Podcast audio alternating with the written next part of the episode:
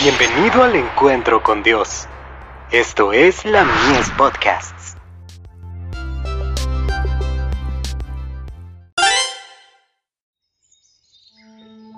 La maravillosa gracia de Dios. Es amor a Dios y al hombre. Jesús le dijo, amarás al Señor tu Dios con todo tu corazón, y con toda tu alma, y con toda tu mente. Y amarás a tu prójimo como a ti mismo.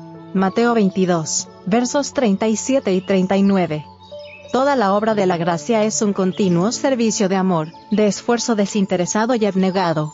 Durante toda hora de la estada de Cristo en la tierra, el amor de Dios fluía de él en raudales incontenibles.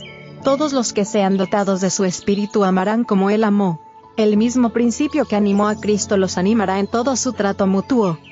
Este amor es la evidencia del discipulado cuando los hombres no están vinculados por la fuerza o los intereses propios, sino por el amor, manifiestan la obra de una influencia que está por encima de toda influencia humana. Donde existe esta unidad, constituye una evidencia de que la imagen de Dios se está restaurando en la humanidad, que ha sido implantado un nuevo principio de vida. Muestra que hay poder, en la naturaleza divina para resistir a los agentes sobrenaturales del mal, y que la gracia de Dios subyuga el egoísmo inherente en el corazón natural el deseado de todas las gentes. Página 632. Cuando el yo está sumergido en Cristo, el amor brota espontáneamente. La plenitud del carácter cristiano se alcanza cuando el impulso a ayudar y beneficiar a otros brota constantemente de adentro, cuando la luz del cielo llena el corazón y se revela en el semblante.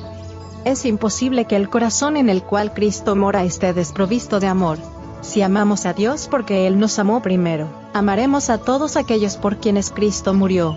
No podemos llegar a estar en contacto con la divinidad sin estar en contacto con la humanidad, porque en aquel que está sentado sobre el trono del universo se combinan la divinidad y la humanidad.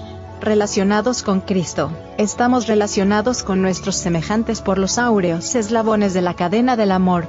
Entonces la piedad y la compasión de Cristo se manifestarán en nuestra vida será para nosotros tan natural ministrar a los menesterosos y dolientes, como lo fue para Cristo andar haciendo bienes. Palabras de vida del Gran Maestro. Página 317.